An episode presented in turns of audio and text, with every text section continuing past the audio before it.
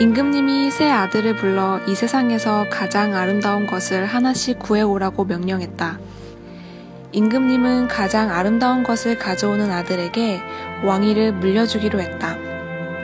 셋째 아들은 아름답고 탐스런 장미꽃을 보자기에 담아왔다. 둘째는 어린아이의 천진난만한 웃음을 보자기에 담아왔다. 첫째는 갓난 아이에게 젖을 먹이고 있는 어머니의 사랑스러운 표정을 보자기에 담아왔다.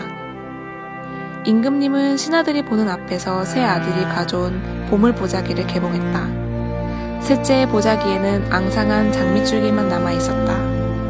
둘째 보자기 속의 어린아이 아이의 웃음은 어느새 우는 얼굴로 변해 있었다.